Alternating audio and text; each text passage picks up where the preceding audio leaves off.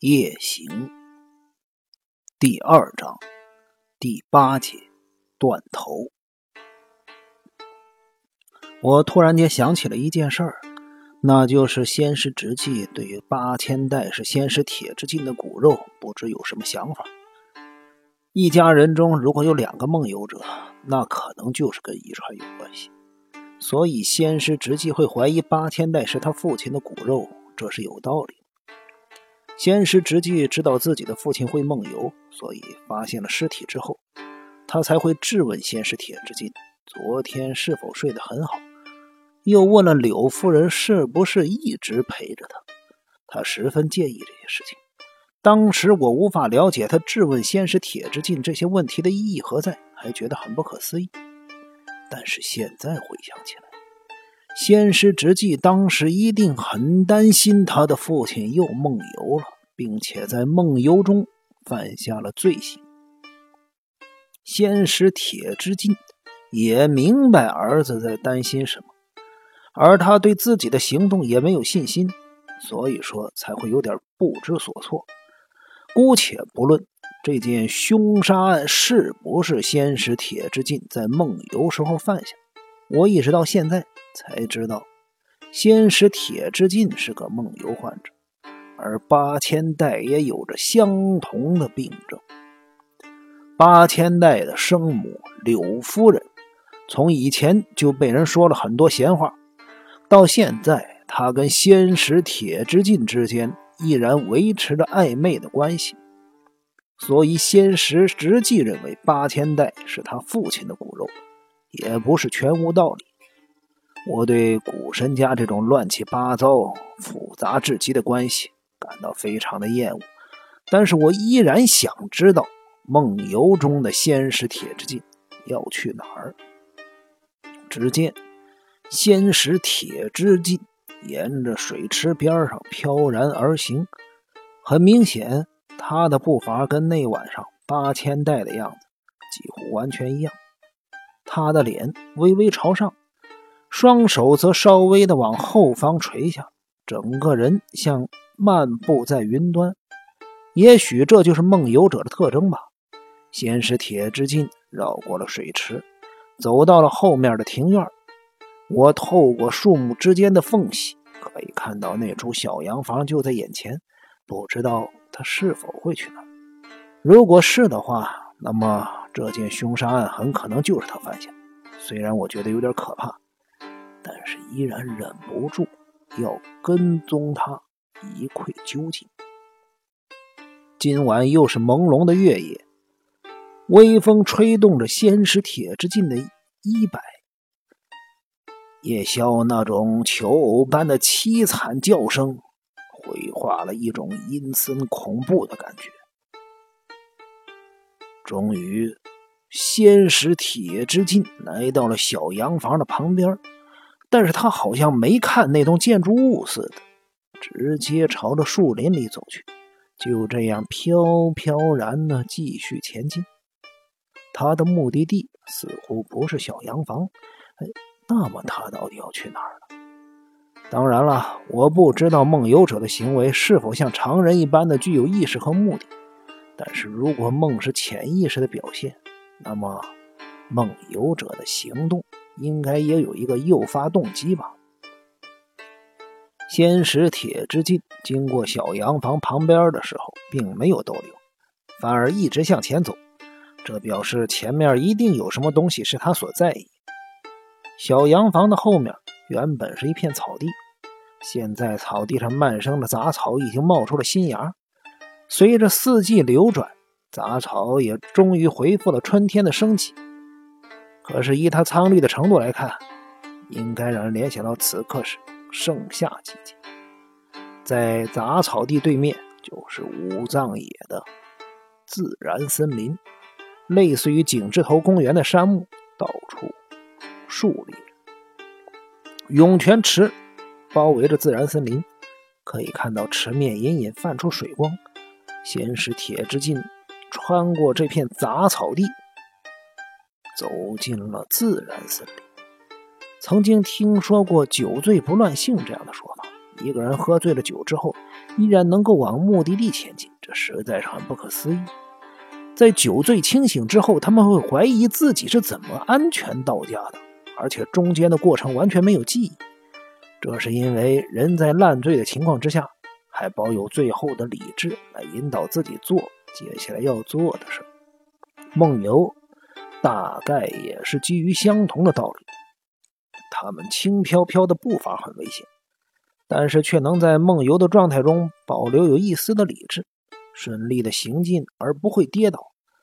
但是他们醒过来的同时，一切记忆也都跟着消失。这么来看，梦游会不会是一种双重人格的表现呢？先是铁之进依旧飘飘然的穿过了自然森林。沿路的杂草虽然不是长得很长，中间却有着一片灌木丛。他走进灌木丛中，白色的睡衣映着穿过树林间的朦胧月影，像是染上了奇异的白斑一样。最后，他走出自然森林，来到了涌泉池边上。我到古神家这栋宅邸的时间不久，加上后来又发生了凶杀案。行动上处处受限制，这次还是第一回走到这儿来。当我第一眼看到涌泉池的时候，也不禁沉醉于池边美丽的景色中。涌泉池的规模当然是比不上景之头，甚至比善福寺的水池还小，但是论幽邃宁静，则远远凌驾于前两者之上。围绕水池周边的杉树树丛错综复杂的，一直伸到水池上方，因此有半个水池笼罩在树影下，而剩下的一半在朦胧月光的映照下透出了白绢一般的光芒。先使铁之进来到这里，步伐突然放缓，他歪着头，好像在沉思什么似的。绕着水池边缓缓地走动，过了一会儿，只听见他赤脚走在沙砾上的沙沙声。他像是受到了池内某种东西的吸引，眼睛一直望着水池，一面深思，一面走着。不久，他绕过了大半个水池，突然间停下脚步，好像在想什么事情。他站的位置正好在树影下。因此，我无法看清楚他的身影，更不要说他脸上的表情了。扑通扑通扑通，我蹲在暗处，几乎听得见自己的心脏像撞钟般的猛烈跳动的声音。我完全无法预料事情会就此结束，还是即将发生什么惊天动地的事情。全身因为紧张而绷得死紧。神经也像刺猬一样的敏锐。这时，我突然间听到了扑通一声，接着就看到水面的波纹在月光下扩散开来。我猜想，可能是池里的鲤鱼跳出水面的声音。这个声音似乎也在仙石铁之进昏沉的头脑中投入了一丝细小的波纹。他受到影响，开始缓缓地踏出了一步。继续慢慢的前进。这个水池的形状有点像个葫芦，是由一个较大的水池和一个较小的水池共同组成。较小的水池大约只有五平到十平大小，在两个水池的交接处有一座小土桥，正好把两个水池区给隔开。先使铁之进来到了小土桥的后方，一动也不动。他的眼神像是被钉子钉住般，目不转睛地看着小水池。寂静的夜色中，只听见潺潺的流水声。这时候我才注意到，这个小水池才是真正的涌泉池。泉水从这儿涌出来之后，穿过了土桥的下方，注入了大水池里。先使铁之进静静地望着水池，沉思了一会儿。好像突然想到了什么似的，来到了桥下。他一点也不担心会弄湿了衣摆，直接哗啦啦的走入了水池中。涌泉池并不深，高度不及一个人的膝盖，池底下铺着漂亮的玉川石。先使铁之进来到涌泉池的最内侧，那里有一个大约一丈高的假山，假山的底部陪着五六块石头，泉水就从石头缝中冒出来。先是铁之进将石头一块块的搬开，然后看着石头搬开的地方，我的心脏还是跳得很快。胸部有点气闷，我真担心心脏会随时跳出来。他在干什么？石头搬开之后能找出什么？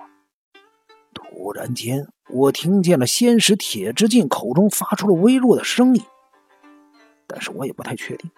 可能我以为他会发出声音，也可能是我太紧张耳鸣产生错觉，把其他的声音当成仙石铁之进的声音。就在我以为……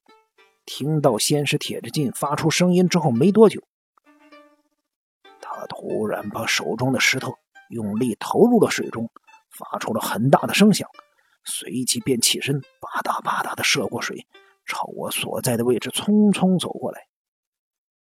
于是我急忙躲了起来。先是铁之进的步伐依旧是轻飘飘的，并没有发现躲在暗处的我，像踏云般的通过了我的身前。当他经过我的面前时候，我偷偷的瞄了他一眼，发现他脸上的表情没有任何变化。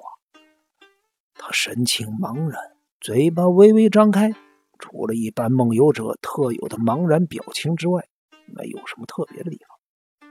不久，仙石铁之进就穿过了自然森林，消失了踪影。我等到看不见仙石铁之进的踪影之后。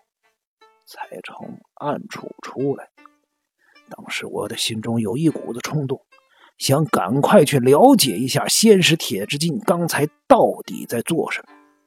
因此，我也从土桥的上方走入池中。池底涌出来的水几乎让我站不稳，但是在强烈的好奇心的驱使之下，我把这些都抛诸脑后，鼓起勇气来到假山边上。而且把仙石铁之进移动过的石头一个一个拿起来看，每个石头都有一面长着青苔，摸起来滑滑的，感觉非常恶心。一个两个，当我搬起第三块石头时，我觉得自己的身体好像变得跟石头一般的僵硬，全身的血液。都像冰块一般的凝固了。事后想起来，那时候我甚至忘了要怎么呼吸。我看见了石头下面有一颗人头，人头的脸朝上，微张的眼睛好像瞪着我看。这实在太恐怖，太恐怖了！那一刹那，我一定是失神了。不知道为什么，我以前好像曾经梦见过这种场景，耳边隐约传来一阵声音。这只是梦，现在醒过来的话就没事了。我脑中霎时一片空白，完全没注意到有人走到我的身后，那人还将手。搭在了我的肩上，那时候我几乎弹跳着转过身来，但是手还没有放开拿起的石头，因为放下石头的话一定会伤到地下的人头。搭着我肩的是脑袋不太灵光的四方太，他像野兽般用力喘着气，从我的身后朝石头下方望去。四方太的力道很大。我的肩膀几乎被他捏碎，忍不住隐隐作痛。我我我完全不知道，难道那个人？我已经吓得语无伦次，完全不知道自己在说什么。一定是铁之进先生，是他把人头藏在这儿了，不然他怎么能知道这个人头藏匿的地方啊？四方太瞪着人头看了好一会儿。突然间，用低沉的声音说：“是守卫的头。”我现在依然怀疑四方太是如何认识出来在那个昏暗的环境中，看起来已经半腐烂的人头，就是守卫的头呢。